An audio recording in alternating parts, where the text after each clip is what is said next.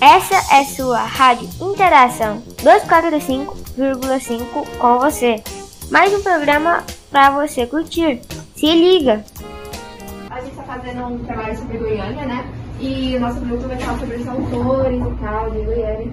A gente queria saber qual a sua impressão sobre a arte goiana.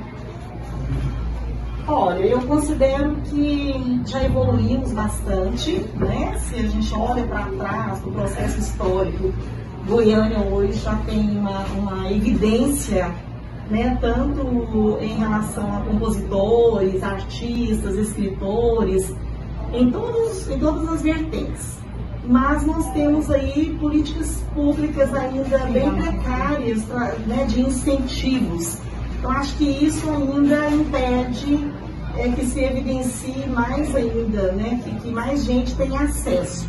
Já existe sim um ou outro programa é, de incentivo é, da prefeitura ou do estado, existem sim, né? A gente não pode descaracterizar de jeito nenhum. Mas é claro que se tiver um fomento maior, bem mais pessoas terão condição de fazer as suas exposições. Porque o artista já tem dificuldade de vender a sua obra, de vender o seu livro, de fazer uma exposição tudo envolve muito dinheiro. E aí gera um círculo vicioso, porque se você não tem dinheiro para montar a sua exposição, sua revistagem, né, o seu é que você vai angariar mais dinheiro?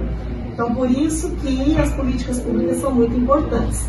E temos grandes nomes né, na arte, na literatura, nas artes cênicas, plásticas, de modo geral, então, a minha mensagem seria essa: quem sabe de presente de aniversário para Goiânia, nós né, é, lutássemos aí por mais programas que pudessem de fato incentivar cada vez mais os nossos artistas.